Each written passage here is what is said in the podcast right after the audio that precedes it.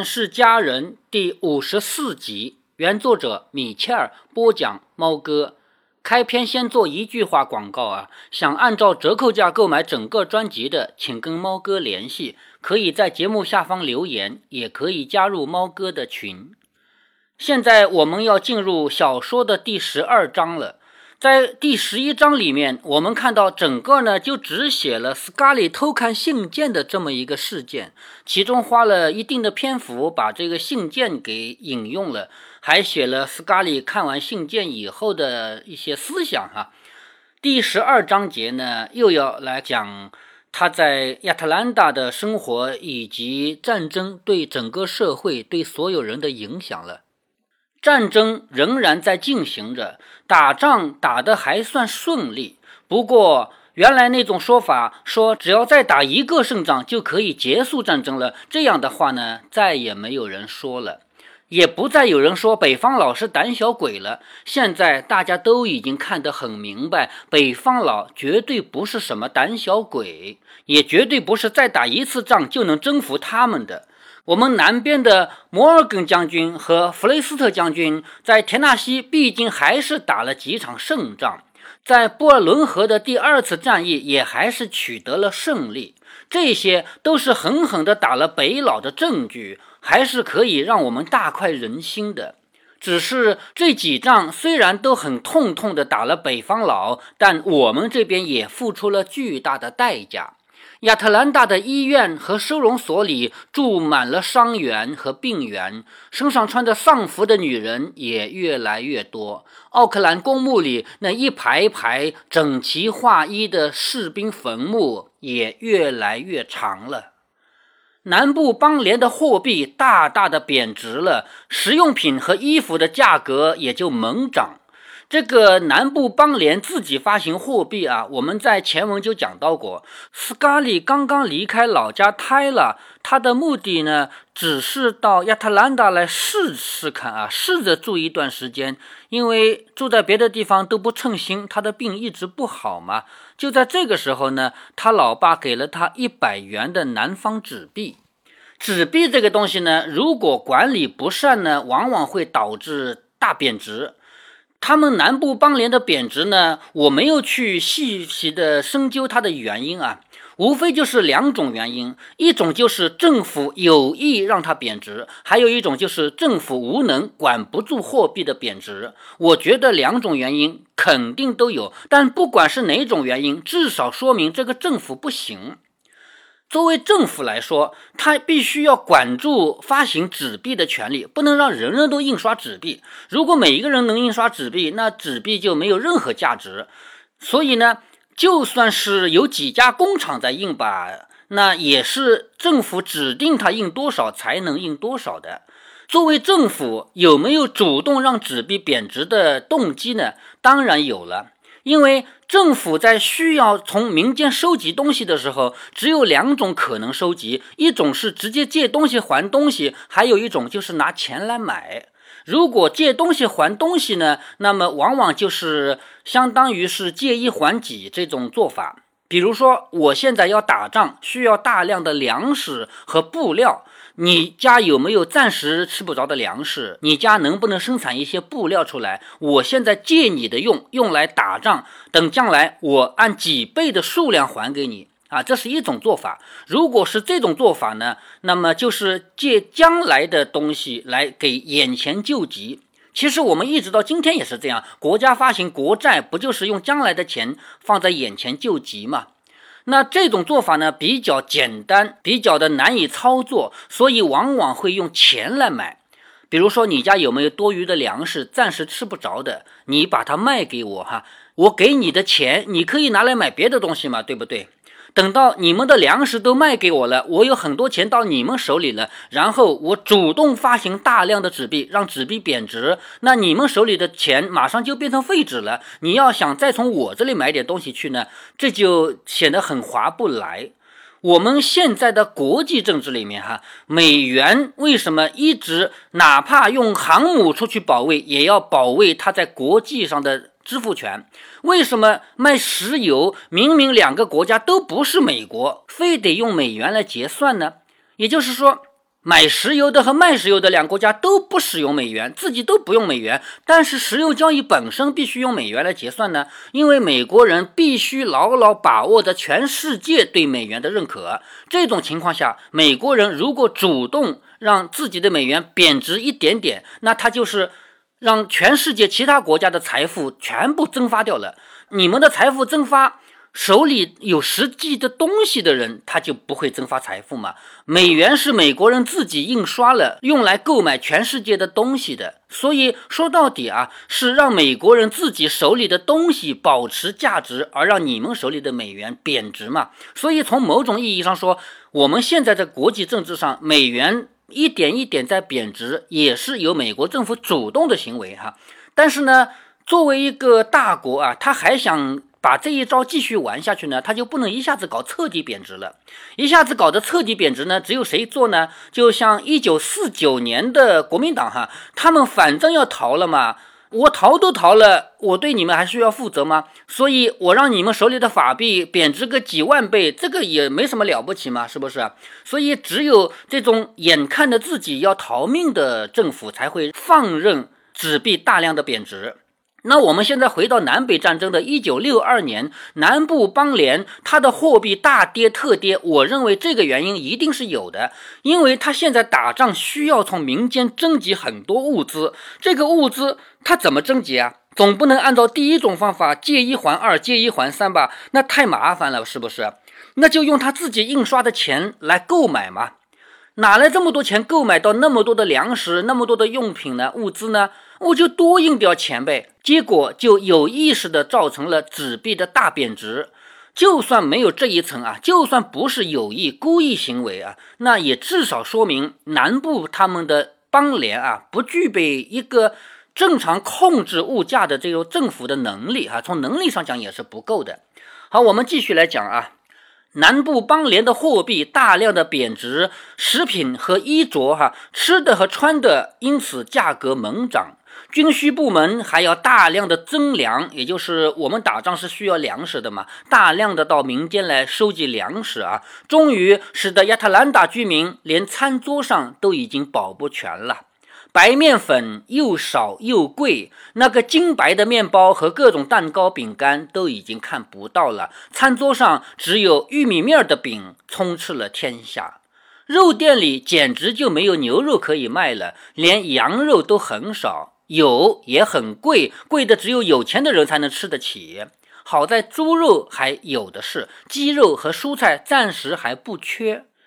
北方佬进一步加紧了对港口的封锁，那些奢侈品，像什么茶叶、咖啡、绸缎、金谷菇、香水、时尚杂志和书籍，这些无不成了奇货可居。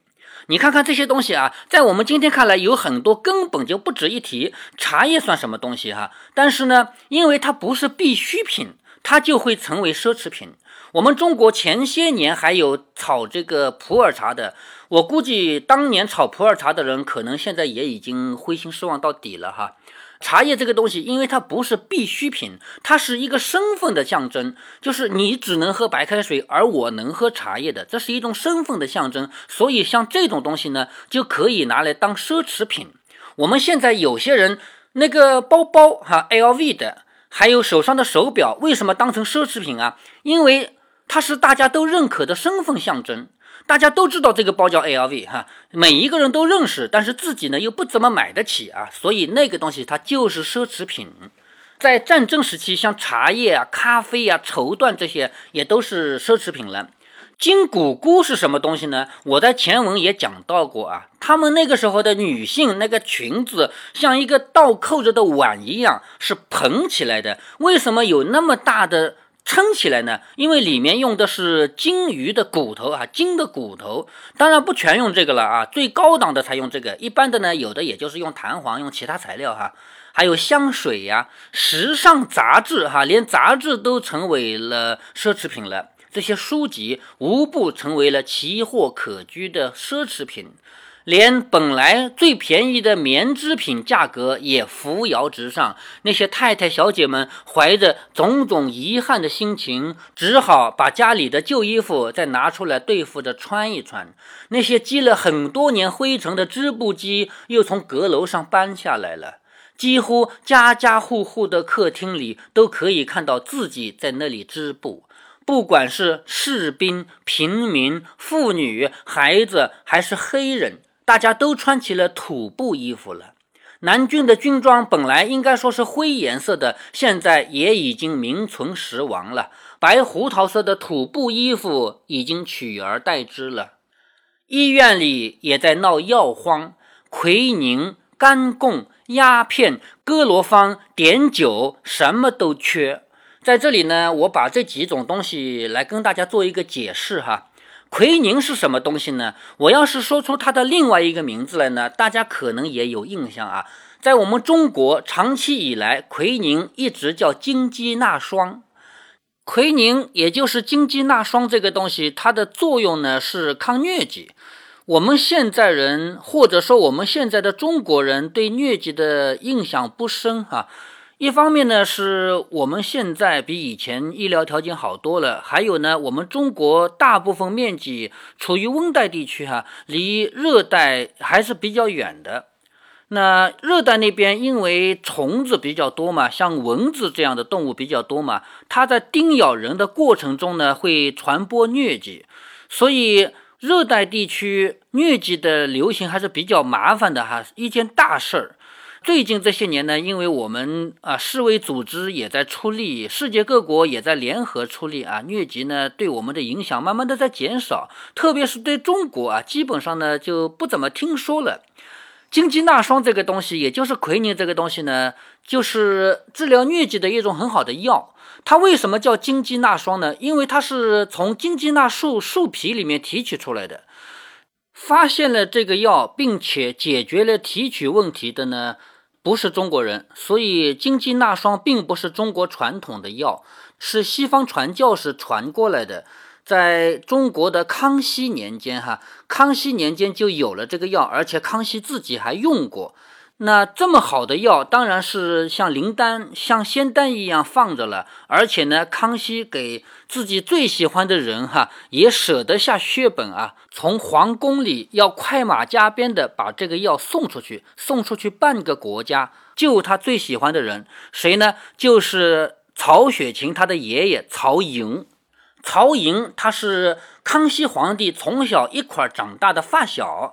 康熙皇帝当了皇帝以后呢，就让自己这个最要好的朋友到南京来啊，你管丝织行业，做江宁织造嘛，肥的流油的这个工作就让他的发小来当了。可惜的是呢，曹寅这个人他的命运不好啊，活不长。就在他生命快要到头的时候呢，康熙皇帝听说我的这个好朋友生命维持不长了，需要用到金鸡纳霜，于是呢，快马加鞭从皇宫里把金鸡纳霜往南京送。可惜的是，就算你快马加鞭从北京往南京送最好的药，依然没有办法，还是没有能够挽回曹寅的生命。然后康熙皇帝说：“有没有儿子啊？”江宁织造这个位置让他的儿子当，于是曹寅的儿子继续当江宁织造，但是这个儿子也活得不长。然后呢，这下子麻烦了哈，曹寅既没有别的儿子了，也没有孙子了。康熙皇帝说：“有没有侄儿啊？过继一个儿子哈，把一个侄儿过继到他的名下，做他的干儿子，这样呢，也可以认为还是曹寅的儿子在当这个官。”大家觉得这个可能有点自欺欺人哈，但是如果你有兴趣翻翻族谱呢，你会发现这种自欺欺人在当年完全就是很正常、很常见的。猫哥，我们家的族谱啊，我翻过的。我们这个村的这么多人，往前翻一二三四五六七八九十代，我都翻过啊。我发现，如果按照严格的父子继承关系呢，我们这个村上好几户人家完全都在好几代前就绝掉了。但是他们一直延续到现在没有绝掉，因为你家有两个儿子的，过继一个给我好不好？于是你也能保留一个儿子。我也有一个儿子哈，在族谱里面这个记得清清楚楚。所以猫哥在读《红楼梦》的时候说到啊，我们家族。我爷爷传下来的这一支，到我们这一代是彻底绝掉了，因为我的后代没有一个男的哈。我爷爷很争气，生四个儿子，而且他的孙子也有四个男的哈，孙子辈。结果呢，到重孙辈一个都没了。但是你别以为我爷爷有多惨啊，别人家绝得更早，你去看看族谱就知道了，别人家更早的绝掉了。所以我们家还算我爷爷这一支能够传到我们这一代哈，已经算是觉得比较晚的了。所以，我我们说远了啊。刚才说奎宁这个药，因为奎宁就叫金鸡纳霜嘛，所以我就想起了曹寅的这件事哈。曹寅后来他过继来的这个儿子啊，干儿子当江宁织造呢，然后再生出来一个小孩，这个小孩就是曹雪芹。这里提到的第二个药叫干贡。我实在是能力有限，找不到干贡有没有药用价值。干贡就是氯化亚汞，汞就是水银哈。氯化亚汞这个东西在物理上面是有用的，它是做电极的，但是在化学上有多大的用处呢？当然了，能做电极，首先是因为它的化学性性能啊，这个我承认。但是在生物学上有什么用处呢？我们知道，物理是研究什么？研究天地宇宙万物的。化学是物理学的一个小小分支哈，也就是说，你研究化学其实是研究物理的一小部分。那生物学呢，又是化学的一小部分。到了生物学领域呢，我实在是查不到干汞是干什么用的，有什么药用价值。也许在以前。认为它有药用价值，后来发现没有用，也有可能在以前的确有药用价值，但是后来被更好的东西替代了。反正我是没查到哈。第三种东西叫鸦片，鸦片这个东西哈，我们中国人没有谁不知道吧？围绕着这个东西，我们大清朝被人家欺负了那么多年，还打了两次鸦片战争嘛。那我们现代人，你跟鸦片之间就毫无关系了吗？No no no！别以为你作为现代人，你离鸦片很远哈。有的时候你去买一个常规的药啊，医生给你开了一个什么什么药，你回来，嗯，这个药我每天吃几片，你都不知道这里面主要成分就是鸦片哈。我举一个例子啊，这个药现在不怎么好买了，叫甘草片。因为有的厂家呢，为了看起来高端啊，在前面又加了两个字叫复方，所以呢，也有的甘草片叫复方甘草片。你到药店里去看看它的包装啊，这个包装盒上面一般来说印着甘草。甘草是什么东西呢？一种植物哈。如果说你去看长在土里的甘草呢，你觉得它还是很好看的，不管是形状还是颜色都很好看。那么把甘草进行一下艺术加工，再把它画出来印在药品的盒子上呢，那就更好看了。所以呢，我们看到这个药的包装，就有一种。感觉啊，觉得这个甘草片肯定是一个很好的东西，至少它是一种来自植物提炼的吧。我们中国老百姓有一种执念啊，觉得来自植物提炼的东西都叫精华哈，一定是好东西，至少它不会是有害的哈，都这么感觉。那你要这么想呢，就错了。甘草片或者复方甘草片，它里面的确有甘草成分，但是这个甘草成分没什么用。真正给你带来用处的是什么呢？是鸦片。但是你看说明书看不到鸦片两个字，只有阿片。阿片是什么？阿片是因为鸦片这个名字说出来太吓人了，已经因为我们中国特有的历史啊，已经被污名化了。所以这个药的原料明明需要用到鸦片，它却只能写阿片，是为了防止把你吓着。复方甘草片真正起作用的其实是鸦片。那么复方甘草片是不是地地道道的植物提取呢？那当然是了，鸦片就是植物里提取的嘛，对不对？那么你敢大量的吃吗？那回来讲啊，复方甘草片这个药呢，现在已经被我们越来越多的人做科普啊，发现了它的欺骗人的本相。也就是说，明明最有用的成分是鸦片，但是你偏偏要误导人家说这是甘草片，而且在包装盒上印了个大大的甘草的图片。误导人家，让人家误以为甘草是主要成分，而且误以为甘草起的是这个作用。那你这种行为说到底就是个诈骗嘛？因为我们很多人在做这样努力的科普工作呢，就使得越来越多的有人知道了这个复方甘草片的真相了。但是让我觉得很无语的是，知道真相的人之间居然还分两派，一派以此为由。攻击中药一派以此为由攻击西药，也真是让我无语哈！无论你是中医粉攻击西医，还是你是中医黑攻击中医，最后你都抓起了这把武器，我觉得很无语。中医黑们的理由是什么呢？理由就是你看，你看哈，所谓的中成药甘草片，实际上在骗人，里面偷偷的加了更有用的鸦片，还不敢承认，这就是中医黑对中医中药的攻击。那西医黑也会用这个来攻击。西医黑说：“你看，鸦片这个东西是地地道道的西医产品吧？因为甘草片里加了它，而导致中医的名声受损了。中医中药本来是很好的东西，就是因为里面加了鸦片了，所以导致中医中药的名声受损。这一切的锅都要西医西药来背。你看，双方说的都很有道理，是不是？不管你是支持中医还是支持西医，最终甘草片都是你的武器。”那原因是什么呢？说到底啊，就是因为我们不管是中医黑还是中医粉，始终没有弄清一个最本质的问题。也就是说，你反中医或者你支持中医，最后你都没有找到根本的理由、根本的原因，你也没有找到最有用的方法。猫哥，我当然是个中医黑了。我在很多节目里黑过中医，但是我在这里也要说，我黑一个什么东西，或者赞美一个什么东西，都不是因为他姓中还是姓西，而是要从本质上说话。我们先来说说甘草片这个东西是怎么来的。复方甘草片这种药物，它的名称来自于甘草这种植物。这种植物在我们古代的医书里多有提及，很多医书里都提及到甘草这种植物，而且呢，就说它有种种效用。所以呢，这个名称来自于老祖宗的书的名称，本来就是一个文化品牌。借用一个很有品牌效应的名称呢，对于产品的销售来说是很有用的。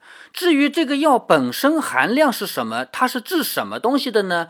我们就要来看一下了哈。这个药的主要成分就是鸦片，也就是说。其中的最主要成分、最起作用的成分是鸦片。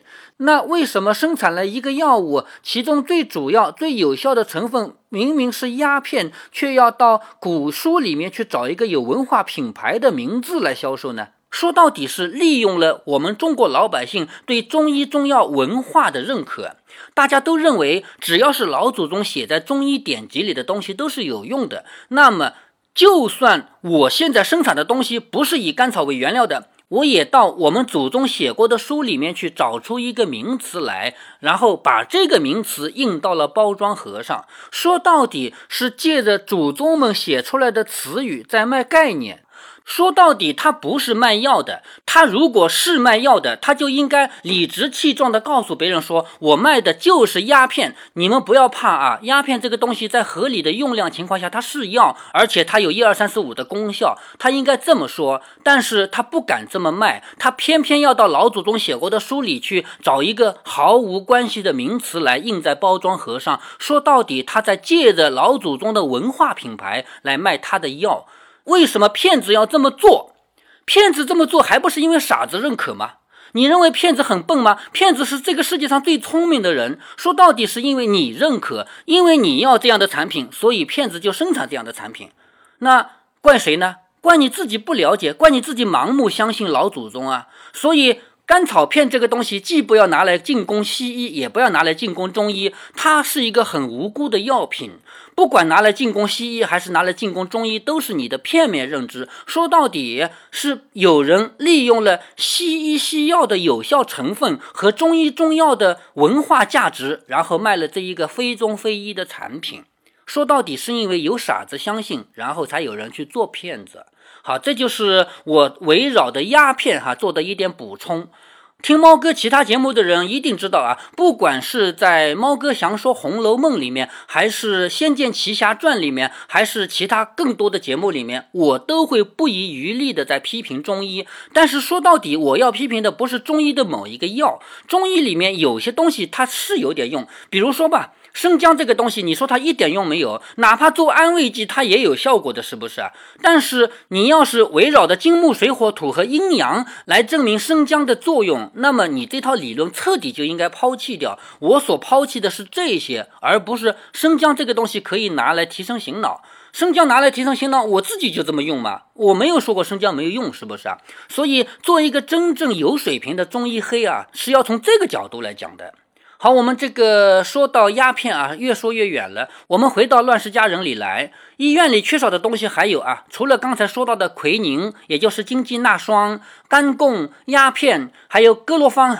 哥罗芳呢是麻醉剂，因为战争有很多个伤员嘛，伤员们需要镇痛，而且呢，大量的伤员都要做手术嘛，需要麻醉剂。比方说，有的伤员身体里边还有子弹头嘛，那就一定要通过手术来取出来。所以，哥罗芳这种麻醉剂呢就很有用哈。还有碘酒，碘酒不需要我介绍吧？还有谁没见过碘酒的吗？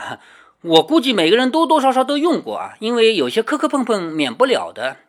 我的小孩有一次大概才两三岁的时候 摔了一跤，手臂上擦破了皮，然后给他涂了碘酒，结果呢？因为我小孩特别喜欢红颜色，他就把手臂举着说：“红颜色特别漂亮哈。”好在那一次摔的也不疼，所以他很快忘了疼哈，只惦记着红颜色漂亮了。现在在医院里，这些东西都缺，每一样都缺。绷带如今成了最珍贵的物资。布的也好，纱的也好，用过了都舍不得丢掉。在医院里做看护的每一位太太都要带上一箩筐带着血污的绷带回家，洗过、熨平了以后，再拿到医院里去给别的伤员包扎。可是斯嘉丽呢，是刚刚从做寡妇的双居的茧里面钻出来的。这个茧啊，就是作茧自缚的茧。因为在过去的这段时间，斯嘉丽她。就是一个寡妇嘛，她的生活是一片黑暗的嘛。现在她已经可以自由的活动了啊，所以斯嘉丽是刚刚从做寡妇双居的茧里面钻出来的。她对战争没有什么别的感受，觉得这段时间她过得很快乐、很兴奋。也就是在吃穿方面有些小小的困难，她也不觉得痛苦啊，因为 在吃穿方面有点困难，总比过去的一年不见天日好吧。所以。他现在能够重新出来抛头露面，他高兴还来不及呢。想起过去一年的日子过得那么枯燥乏味，日复一日，几乎每一天过得都一模一样。他现在觉得生活简直就是一下子节奏加快了千百倍。每天天一亮，就是一场让人兴奋的冒险开场了。对他来说是让人兴奋的。那为什么要说是冒险呢？因为他要去见到很多陌生的人，他每天都会遇到几个新认识的男人，这些男人还会提出要专程上他家来拜访他，会称赞他长得怎么怎么漂亮，会说愿意为他而战斗，以至于为他而牺牲，那都是很荣幸的事。斯卡利只要自己还有一口气，他对阿西里就不会变心。事实上，他的确对阿西里也没有变心，但是那并不能阻止他去招惹的别的男人来向他求婚。啊，这个逻辑要搞清楚啊！斯卡里肯定不会答应这些男人求婚，因为他对阿西里从来没有变心。但是他不反对自己招摇的，惹着这么多男人纷纷向他求婚。他可以不答应，但是。有很多男人向她求婚，这个虚荣心她还是要的哈。欲知后事如何，且听下回分解。